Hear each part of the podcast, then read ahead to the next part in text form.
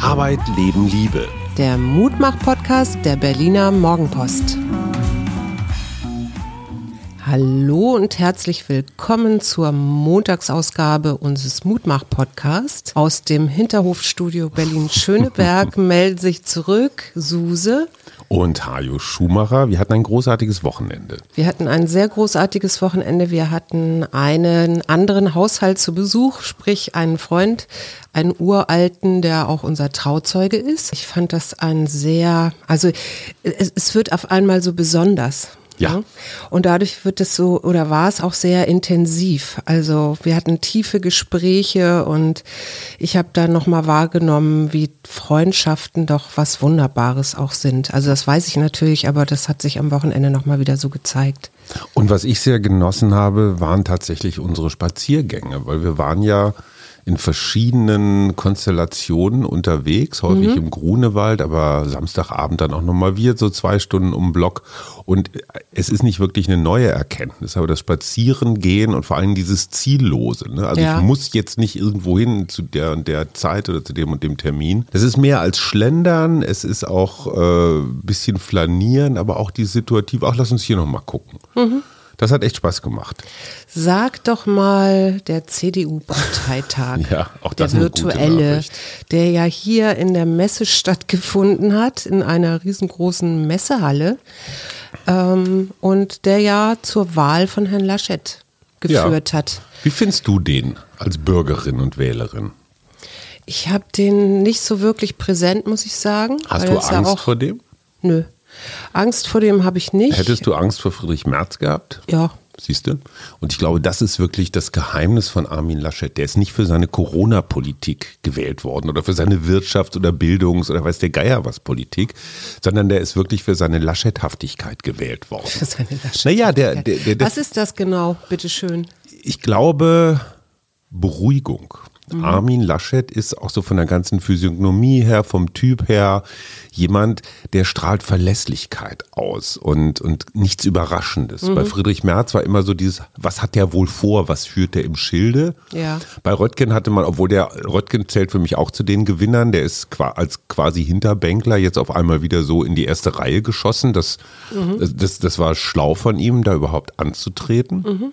Laschet verbindet so Fähigkeiten oder Eigenschaften so ein bisschen von Helmut Kohl mhm. und Angela Merkel. Es ist so dieses Weiter so, was eigentlich niemand so wirklich will, aber im Moment in der Pandemie will man Verlässlichkeit. Ja, du hattest ja auch mal eine Begegnung mit ihm, ne? Ihr habt ja, ja mal Computerspiele gespielt oder irgendwie sowas, ne? Das war super lustig, das war in Düsseldorf in einem sogenannten Holo-Café. Ich finde den Namen etwas. Äh, Holo-Café ist ein bisschen sehr. Ein bisschen mhm. äh, an der Grenze. Ähm, da macht man, da kannst du praktisch äh, mit einem Kindergeburtstag zum Beispiel rein und jeder kriegt so eine VR-Brille auf mhm. und dann bist du 3D in so einem Computerspiel drin. Ja. Du musst dann irgendwelche Rätsel lösen oder irgendwelche Sachen machen. Und wie hat er sich geschlagen? Ähm, also ich bin jetzt auch kein Experte. Ich habe ihn, glaube ich, ein paar Mal sowas von zu null abgezogen, obwohl Was ich habt extra. ihr denn genau gespielt? Ach, wir waren dann in so einer, in so einer Comic-Western-Landschaft und mussten irgendwie so Heuballen stapeln, Pferde füttern, also so, so Bauernhof-Sachen. Äh, mhm. Und es ging halt dann immer darum, irgendwo tatsächlich mit den eigenen Händen, also mit so, mit so, man hatte so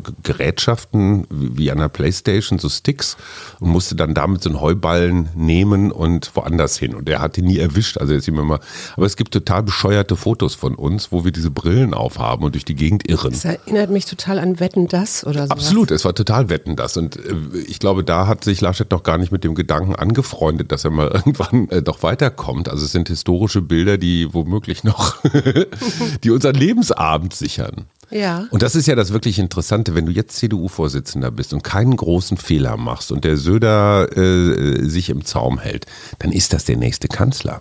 Kannst du dir das vorstellen? Ach du, konnten wir uns von Angela Merkel vorstellen, dass sie Kanzlerin, äh, dass sie so lange und so erfolgreich Kanzlerin sein würde. Ich denke, dieses Amt, ähm, wenn man das da erstmal erreicht hat, du hast so viele Schienen in diesem Kanzleramt. Du hast deine außenpolitischen, deinen finanzpolitischen, deinen wirtschaftspolitischen Berater. Mhm. Es gibt so Traditionen, du hast deine Rollen in der EU und sowas. Und das ist die entscheidende Frage. Also kann zum Beispiel Laschet so wie Merkel deutsche Interessen in der EU gut vertreten. vertreten. Mhm. Hat er dieses, naja, das, was Max Weber als, als äh, Charisma bezeichnet hat. Ne? Aber was mache ich denn jetzt, die ich unbedingt möchte, dass wir wieder eine Bundeskanzlerin kriegen? Ich meine, wenn die CDU sich jetzt festgelegt hat ja. und die SPD hat ja auch schon von Herrn Scholz geredet. Das steht fest. Bei der FDP. Fritz Lindner? Ja. Also es gibt eine also, einzige muss Möglichkeit. Ich grün wählen oder was? Ja, Moment, das ist ja noch nicht klar. Das ist ja die letzte Partei, die noch nicht äh, ermittelt hat, wer es wird. Mhm. Und in diesem Arrangement, nur alte weiße Männer, Scholz, Laschet, Lindner, ähm, ist natürlich eine grüne Frau aus dem Osten der Hammer. Mhm. So, und jetzt ist aber Robert Habeck, der sich natürlich auch ziemlich toll findet und mhm. auch eine große Anhängerschaft hat. Und wenn Habeck wirklich unsterblich werden will, dann lässt er dieser Frau den Vortritt ja. und sagt, für die Partei, fürs Land, für alles, ich lasse sie vor. Wenn er auf der anderen Seite es auf so eine Kampfkandidatur ankommen lässt und sie so richtig behagt oder die beiden mhm. sich behaken, kann Habeck nur verlieren. Also der kann tatsächlich durch Bescheidenheit oder Wochenendthema Großzügigkeit, ja. kann Habeck, ja, dann die Weltkarriere bleibt vielleicht aus, aber es wird ihm der ewige Dank äh, des Landes, der Partei und Annalena Baerbock sicher sein. Ich mhm. fände das großartig, schreibe ich auch noch was zu. Ja, super. Wir hatten ja noch was, wir hatten ja wieder unseren Sündentag mit Rehbraten. Und ich muss jetzt mal Danke an Tanja sagen, oh, ja. die uns nämlich mit Wein ausgestattet hat. Überschüttet. Und wir haben diesen leckeren Rotwein zum Wild oder zum Reh ne? gehabt, genau. Und der ist wirklich sehr, sehr köstlich. Und ich sage nochmal vielen, vielen Dank dafür. Ich war völlig hin und weg. Ja, zumal ja ursprünglich Tanja uns mit Baumkuchen beglückt hat, der aber irgendwo auf dem Postwege hängen geblieben ist. Ich glaube, der ist gar nicht erst aus der Bäckerei rausgekommen, wenn Ach, ich das richtig verstanden habe. Also auf jeden Fall den Wein, den Tanja geschickt hat, äh, ist vom Weingut Lemlin. Schindler und äh, wir können das einfach nur empfehlen. Mhm. Ach, übrigens, gute Nachricht. Wir haben unsere erste Reklameanfrage eine relativ kleine. Wir sollen für ein Unternehmen, weil es noch nicht in trockenen Tüchern ist, sage ich es noch nicht, sollen wir in jedem Podcast im Februar so 30, 45 Sekunden so einen Werbetext irgendwann vorne im Podcast einsprechen. Da werden wir uns viel einfallen lassen, dass es kreativ bleibt und ihr euch darauf freuen wir könnt, was wir das. uns diesen, also heute wieder ein, einfallen lassen haben. So. Vom Singen bis Klatschen bis Trommeln, was weiß ich. Also es wird sich, wird spannend. Was mich ähm, sehr berührt hat, war ein Artikel in der Zeit und zwar Weiße Wut. Mhm. Weiße Wut von einer Weiße, Autorin Monja Schünemann.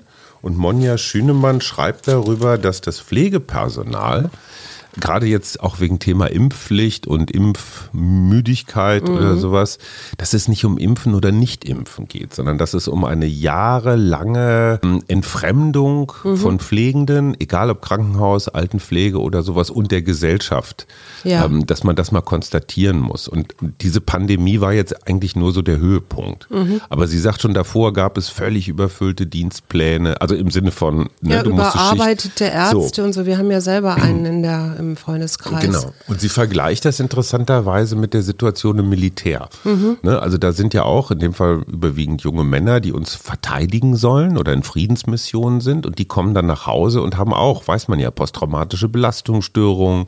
Wenn die dann schlechtes Material haben, fühlen die dann auch noch so Schuld oder ich weiß nicht was alles.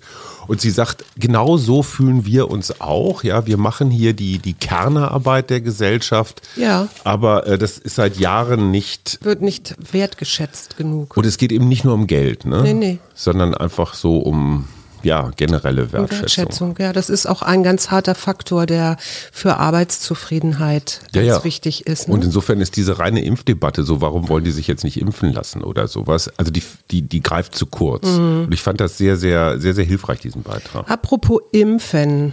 In Israel sind ja inzwischen schon, also Israel ist ja das Land, das im, mit dem Impfstatus weit vorne ist. Mhm. Und nun haben zwei große, ähm, gab es zwei große Untersuchungen, mhm. um mal zu gucken, wie das nun mit diesem BioNTech-Impfstoff ist. Und? Und zwar haben sie da von zwei, also in der ersten Untersuchung von über 2000, äh, 200.000 geimpften Menschen sich nach 14 Tagen angeguckt, mhm. dass die nach einer Dosis, also dieser ersten Dosis Impfung, mhm. die Infektionsrate um 33 Prozent im Vergleich zu den nicht geimpften zurückgegangen ist. Moment mal ganz kurz, finden wir das viel oder wenig? Das ist ja, also die, die Frage ist ja, das eine war ja immer, dass es gegen Symptome wirkt, ja. ne? dass du gar nicht diese Symptome so stark mhm. hast.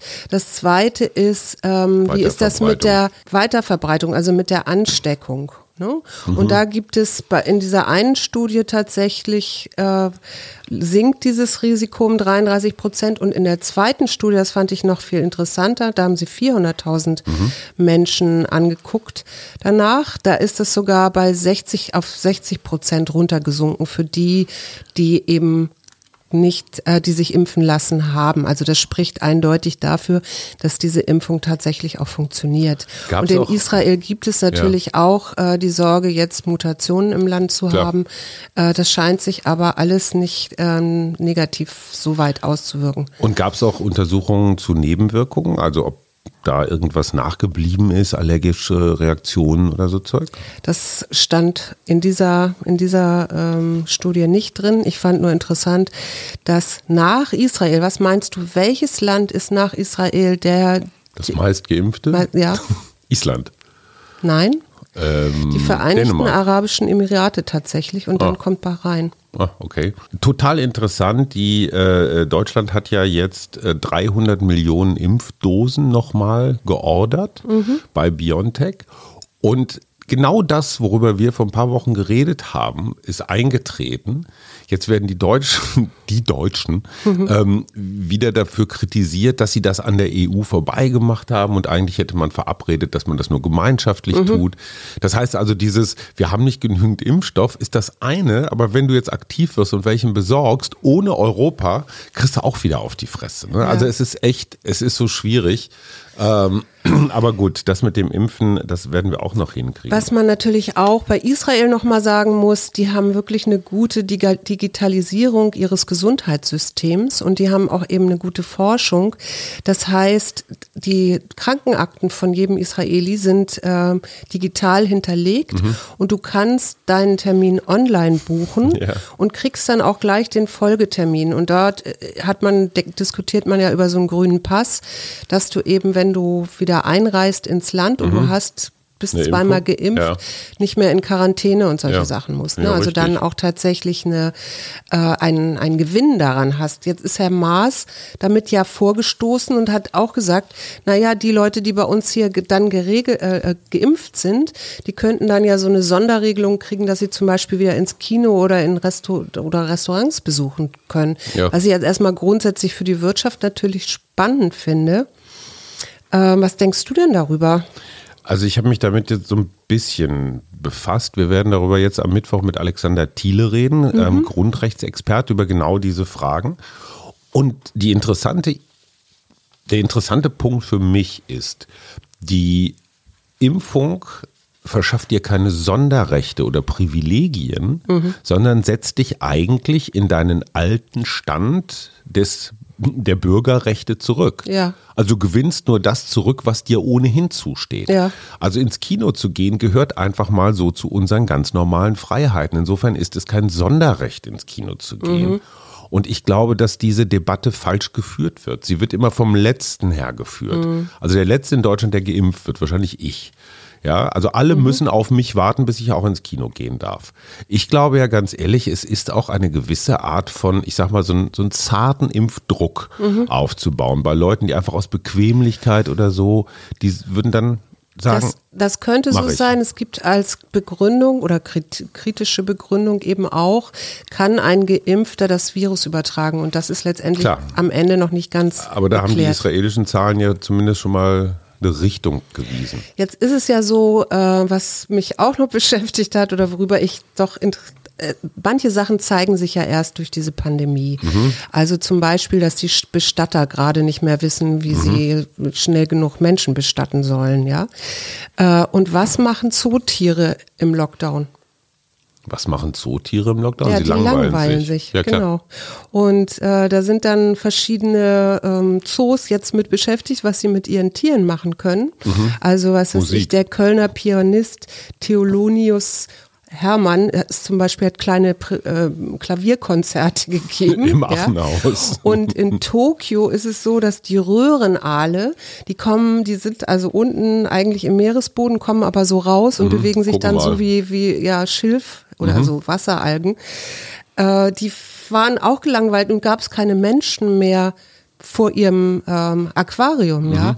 Also hat Tokio, Tokio Zoo aufgerufen zu Please Remember Humans und hat dann Tablets aufgestellt, so dass du da also Mit Menschen drauf. per Online so. dann gucken konntest, also dass die dich sehen und Dass der Röhrenaal. Gesellschaft hat. Der, genau, und dann fand ich ja noch sehr lustig, ähm, in Kansas City durften drei Pinguine durchs Museum laufen und fanden das Bild von Monet Seerosen spannender als Caravaggio, der ja mehr so ähm, barocke Körper Ja, ja. und sowas malt, ja. Aber da teile ich den Geschmack der Pinguine, glaube ich. Und vielleicht noch ein gutes Ding auch zum Maskentragen und Abstand.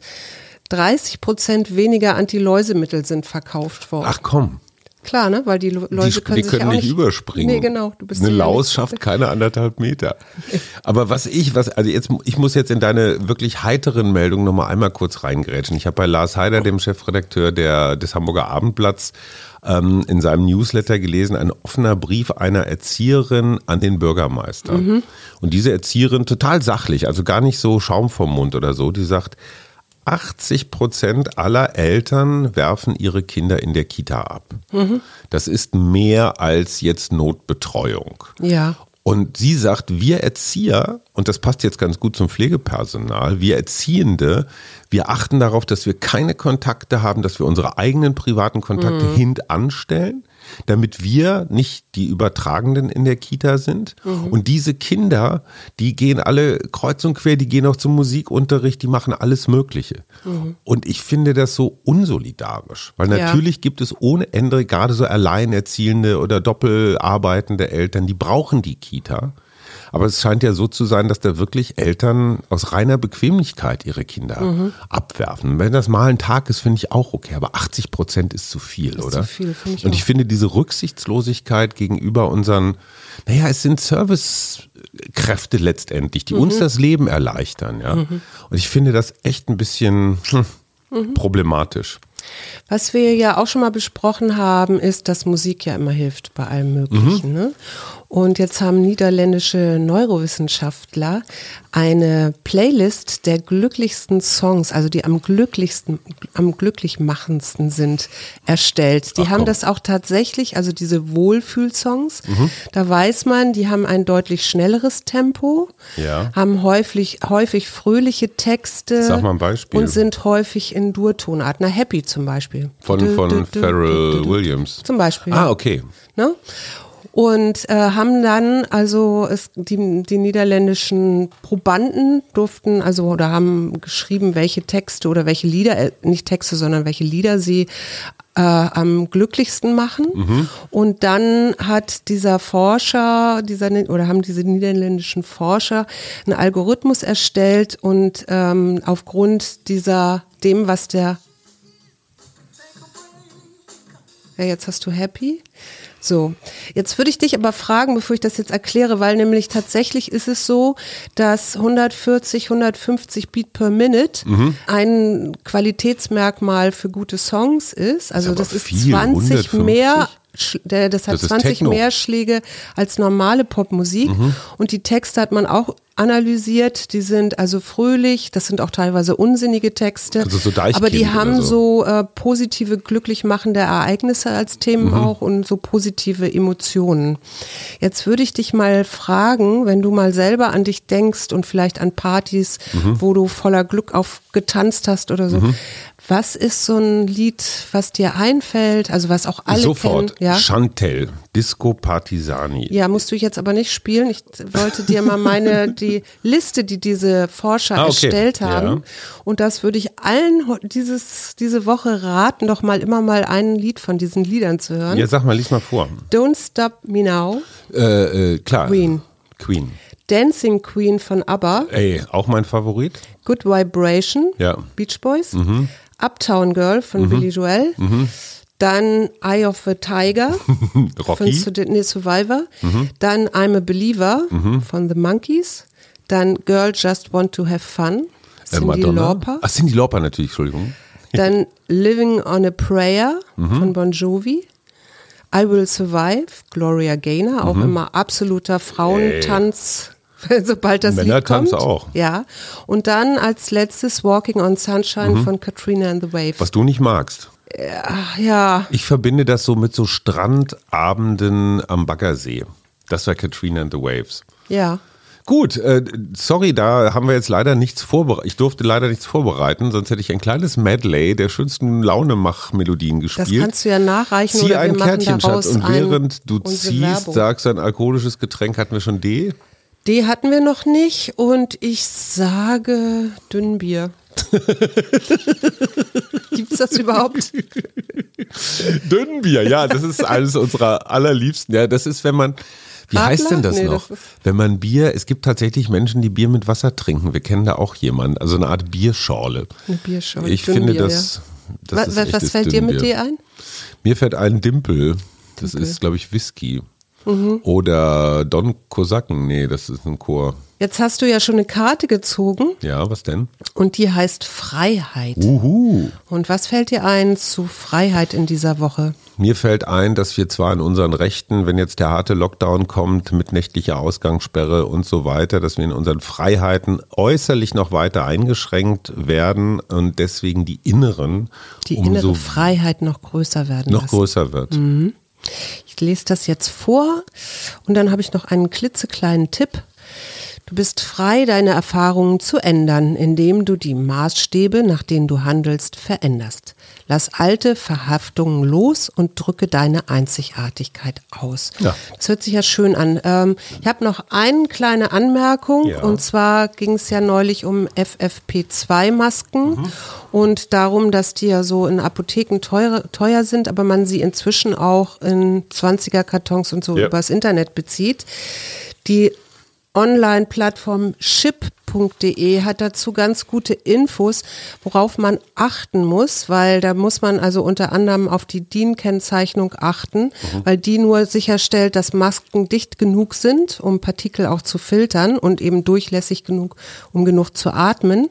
Und das Gleiche, äh, was auch noch wichtig ist, ist so ein CE-Zeichen mit vierstelliger Kennnummer, weil das nämlich besagt, äh, dass, da, dass das auch wirklich geprüft worden ist, zum Beispiel von der DEKRA oder vom TÜV Rheinland. Aber Cherie, wenn ich jetzt ein krimineller Maskenfälscher wäre, dann würde ich diese vierstellige Nummer da aber einfach so drauf printen, ohne dass ich diesen Test habe. Also Naja, es gibt geht. Ne? tatsächlich äh, bei CE, ähm, nee, es gibt tatsächlich bei den CE-Zeichen, Kennzeichen, eine Online-Datenbank, Nando Ah, heißt die, mhm. wo du genau nachvollziehen kannst, ob äh, das wirklich eine TÜV-Stelle ist, nämlich zum Beispiel 0035 ist der TÜV Rheinland Mhm. oder ähm, eben die DEKRA Deutschland hat 0158, Mhm. Also die, da kann man das dann nachvollziehen. Kann ich jedem raten, der sich jetzt einen kleinen Masken Ball. äh, anschaffen will. Wir wünschen eine schöne Woche. Bis morgen.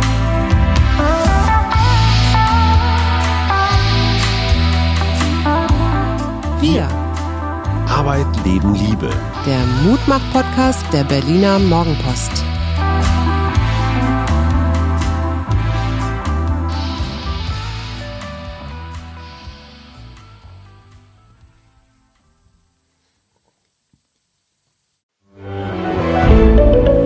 Ein Podcast von Funke.